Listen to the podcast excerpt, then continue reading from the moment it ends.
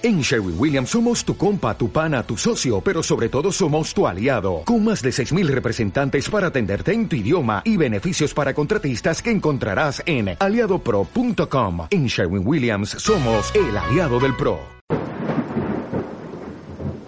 Feliz vida para todos, les habla Rafael Hernández. Los que me conocen saben que siempre recomiendo buenos libros, y uno de los que más he recomendado en toda mi vida fue uno de los primeros libros que yo empecé a leer cuando me metí en este mundo del crecimiento personal, del coaching, de ser mejor, de la motivación al logro. Y ese libro fue el libro de Norman Vincent Peale, El poder del pensamiento tenaz. En sus páginas se encuentra sabiduría de todo tipo. Pero hay una parte que me conmueve de ese libro y que siempre se la recomiendo a las personas que han perdido a un ser querido. Y como el libro es tan difícil de conseguir y yo tengo mi libro viejito de páginas amarillas, les voy a leer lo que siempre le recomiendo leer a alguien que está pasando por una situación de duelo. El poder del pensamiento tenaz, de Norman Vincent Peale. Un famoso neurólogo nos contó acerca de un hombre que estaba a las puertas de la muerte. El moribundo alzó su vista hasta el médico que se encontraba sentado a un lado y principió a decir nombres que el médico escribió. El doctor desconocía los nombres mencionados. Más tarde le preguntó a la hija de este hombre, ¿quiénes son estas personas? Su padre habló de ellas como si las estuviera viendo. Todos son parientes que han muerto hace mucho tiempo, dijo la hija. El médico sostiene que cree que su paciente los vio efectivamente.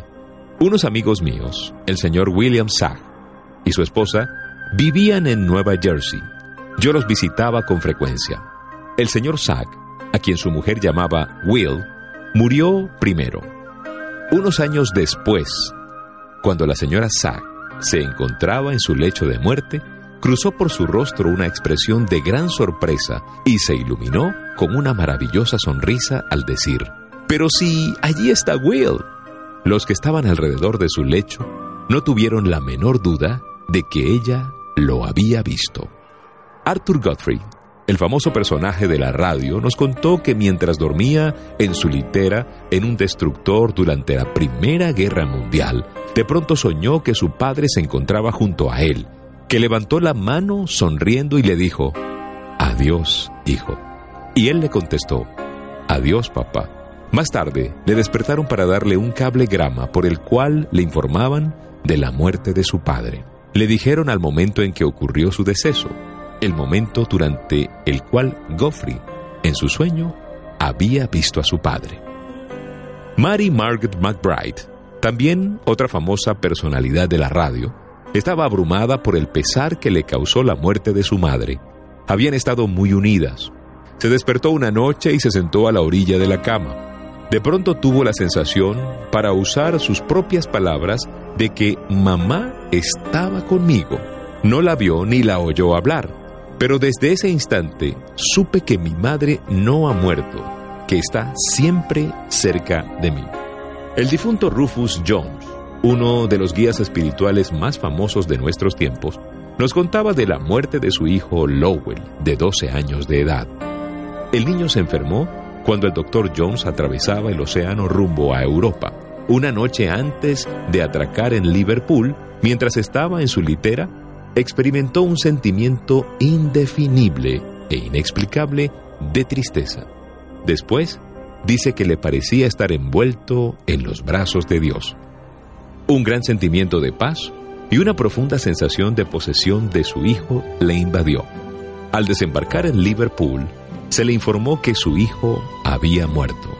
Su muerte ocurrió en la misma hora que sintió la presencia de Dios y el eterno acercamiento de su hijo. Una de nuestras feligresas, la señora Brixton Cobb, nos habla de su tía a quien se le murieron quemados el esposo y tres hijos cuando se incendió su casa.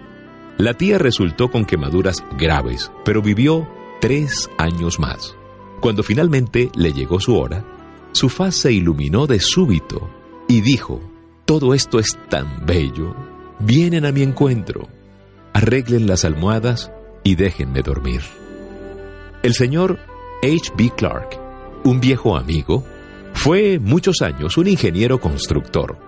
Por razón de su trabajo viajó por todas partes del mundo. Era un tipo de hombre de mentalidad científica, bastante reservado, práctico, inconmovible. Una noche me llamó su médico, quien dijo que no esperaba que viviera más de unas pocas horas. El corazón latía muy débilmente y la presión sanguínea era extraordinariamente baja. No tenía reflejos. El doctor no daba ninguna esperanza. Comencé a orar por él, como se acostumbra a hacerlo. Al siguiente día, abrió los ojos y después de algunos días recobró el habla. El corazón y la presión sanguínea volvieron a ser normales. Cuando recobró las fuerzas, dijo, En algunos momentos durante mi enfermedad, algo muy extraño me ocurrió. No puedo explicarlo. Parecía como si estuviera muy lejano. Me encontraba en uno de los lugares más bellos y atractivos que haya visto en mi vida. Había luces por todas partes, luces bellísimas. Vi claras y distintas luces, eran bondadosas luces y me sentía muy a gusto y tranquilo. En realidad nunca me he sentido más feliz en toda mi vida. Me asaltó el pensamiento. ¿Me debo estar muriendo entonces? Se me ocurrió. Tal vez ya me morí. Casi me reía a carcajadas y me pregunté, ¿por qué he estado tan preocupado por la muerte toda mi vida? No hay nada que temerle a la muerte. ¿Y qué pensó acerca de esto? ¿Tuvo deseos de volver a la vida? quería vivir porque no estaba muerto. No obstante que el doctor creyó que usted andaba muy cerca de la muerte, le pregunto, ¿usted quería vivir? Él se sonrió y me dijo, no encontré la más leve diferencia. Creo que si algo hubiera preferido, habría sido estar en aquel hermoso lugar. ¿Alucinaciones? ¿Un sueño? ¿Una visión? Yo no creo eso. He pasado muchos años hablando con personas que han regresado de los límites de ese algo y han vislumbrado el más allá, quienes unánimemente han informado que encontraron belleza, luz y paz, de tal modo que no puede abrigar alguna duda en mi mente. El Nuevo Testamento enseña lo indescriptible de la vida de la manera más interesante y simple. Describe a Jesús después de la crucifixión, en una serie de apariciones desapariciones y reapariciones. Alguien lo vio y después desapareció de su vista. Otros lo vieron y de nuevo desapareció. Es como si dijera, ¿me viste? Y después no me viste. Con esto, trata de indicarnos que cuando no le vemos, no quiere decir que no esté allí. Fuera de la vista no quiere decir fuera de la vida. Las apariciones místicas ocasionales que algunos experimentan indican la misma verdad, que Él está al lado. Él nos quiere decir, porque yo vivo, vosotros viviréis también. Y en otras palabras, nuestros seres queridos que mueran en esa fe estarán al lado y ocasionalmente morarán junto a nosotros para consolarnos. Un muchacho que prestaba sus servicios en Corea le escribió a su madre diciéndole, ¿qué cosa tan rara me sucede? De vez en cuando, por las noches, cuando tengo miedo, se me aparece mi papá y aquí conmigo me empieza a consolar. Su padre había muerto hacía 10 años. Entonces le preguntaba anhelantemente a la madre, ¿tú crees que papá realmente pueda estar conmigo aquí en estos campos de batalla o es simplemente un sueño? La contestación es, ¿por qué no? Podemos ser ciudadanos de una generación científica y no creer que esto sea verdad. Prueba tras prueba se ofrecen para indicar que este es un universo dinámico, sobrecargado con mística, electricidad, corriente electrónica, fuerza atómica, y todo es tan maravilloso, sin embargo, que nosotros nunca lo aprendemos en su totalidad. El universo es una gran sala de salud espiritual activa y vital.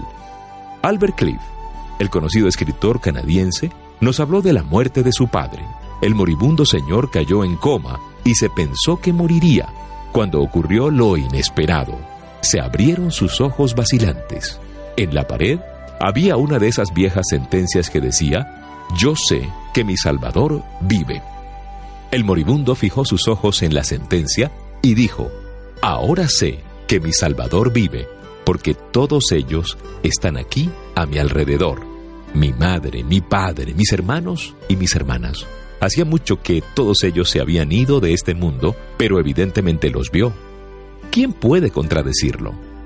La difunta señora de Thomas Alba Edison me contó que cuando su famoso esposo moría, le susurró a su médico, esto es muy hermoso.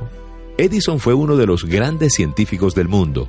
Toda su vida trabajó con fenómenos y tenía una mentalidad de tipo realista. No informaba sobre ningún hecho hasta que no lo hubiera comprobado. No hubiera informado, esto es muy hermoso, si no lo hubiera visto. Sabía que era verdad. Hace muchos años, llegó un misionero a las islas del Mar del Sur para trabajar entre una tribu de caníbales. Después de algunos meses convirtió al jefe de esa tribu al cristianismo. Un día le dijo el viejo jefe al misionero, ¿Usted recuerda cuando por primera vez llegó aquí? Claro que me acuerdo. Cuando venía por la selva me di cuenta de que me rodeaban fuerzas hostiles. En verdad, lo rodearon, porque veníamos siguiéndolo para matarlo, pero algo nos impidió hacerlo. ¿Y qué fue eso que los impidió? Ahora que somos amigos, dígame, por favor, ¿quiénes eran esos dos seres luminosos que caminaban a su lado? Mi amigo Jeffrey O'Hara, famoso compositor y autor de la popular canción de la Primera Guerra Mundial, Katy, y también de No existe la muerte, Denle al hombre un caballo que pueda montar y otras canciones más, nos habló de un coronel de la Primera Guerra Mundial cuyo regimiento fue aniquilado en un encuentro sangriento que mientras recorría la trinchera, dice podía sentir las manos y advertir la presencia de sus hombres muertos. Le dijo a Geoffrey O'Hare, le digo que no existe la muerte. El señor O'Hare escribió una de sus mejores canciones poniéndole el título de esa expresión, No existe la muerte. Sobre estos profundos y delicados asuntos, personalmente no abrigo ninguna duda. Creo firmemente en la continuidad de la vida aun cuando se haya producido esto que se llama muerte. Creo que existen dos lados del fenómeno conocido como muerte. Uno es aquel donde vivimos y el otro aquel donde continuaremos viviendo. La eternidad no principia con la muerte. Vivimos ya en la eternidad. Somos ciudadanos de la eternidad. Solo cambiamos de forma. La experiencia llamada vida y el cambio, estoy convencido, es para mejorar. Mi madre tenía una gran alma y la influencia que ejerció sobre mí permanecerá toda la vida, como una experiencia que no se puede superar. Era una magnífica conversadora. Su mente era perspicaz y alerta. Viajó por todo el mundo y disfrutó de vastos contactos como una guía cristiana en la Casa de las Misiones. Su vida fue plena y fecunda. Poseía un maravilloso sentido del humor. Era una excelente compañía y me fascinaba el estar siempre con ella. Era considerada por todo aquel que la conoció como una personalidad extraordinaria, fascinante y alentadora. Durante mi edad adulta, cada vez que tenía una oportunidad, iba a casa para verla. Siempre hacía saber con anticipación mi llegada a la casa de mi familia, porque era un momento inolvidable, cuando nos sentábamos en la mesa para desayunar mientras hablaban todos al mismo tiempo. ¡Qué reuniones tan felices! ¡Qué sesiones tan gloriosas tuvimos! Llegó su muerte y tiernamente sepultamos su cuerpo en el bello y pequeño cementerio de Lynchburg, en el Ohio Meridional, un pueblo donde ella vivió de muchacha. Me encontraba muy triste el día que la dejamos allí y nos alejamos abatidos. Estábamos en lo mejor del verano cuando la condujimos de su hogar hasta su última morada. Llegó el otoño y tuve ganas de estar nuevamente con ella. Me sentía desolado, sin ella, y decidí trasladarme a Lynchburg. Toda la noche en el tren pensaba con tristeza en los felices días que ahora se habían ido, en cómo había cambiado completamente las cosas y que nunca volverían a ser iguales otra vez. Llegué al pueblecito. El tiempo era frío y el cielo nublado. Mientras caminaba hacia el cementerio, empujé la vieja puerta de hierro y las hojas crujían bajo mis plantas mientras avanzaba a la tumba donde me senté triste y desolado. Cuando de pronto se apartaron las nubes y el sol apareció. iluminó las colinas de Ohio con los primeros colores del otoño, esas colinas donde crecí de muchacho, que siempre he amado, donde ella misma jugó de niña en una época ya lejana. De pronto, me pareció que escuchaba su voz, esa voz que no oía realmente, pero me parecía haber escuchado. Estoy seguro de que la percibí con el oído interior. El mensaje fue claro y distinto.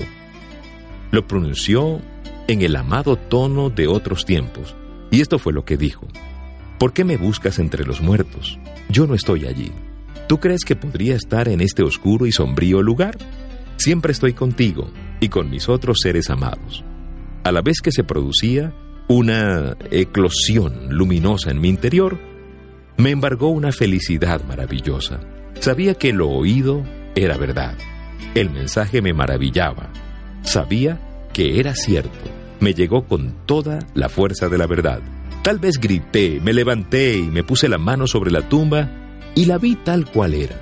Un lugar donde descansan los restos mortales. Indudablemente el cuerpo estaba allí. Pero eso es solamente una cubierta abandonada, porque su dueña ya no la necesitaba más. Pero ella, aquel espléndido espíritu adorable, ya no estaba allí. Me alejé del lugar y muy raras veces he vuelto desde entonces. Me gusta regresar para pensar en ella y en mi juventud, pero nunca he vuelto a ser un sitio de melancolía. Es solamente un símbolo, porque ella no está allí. Ella está con nosotros, sus seres amados. Lucas 24:5 dice, ¿por qué me buscas? ¿Por qué buscas la vida entre los muertos?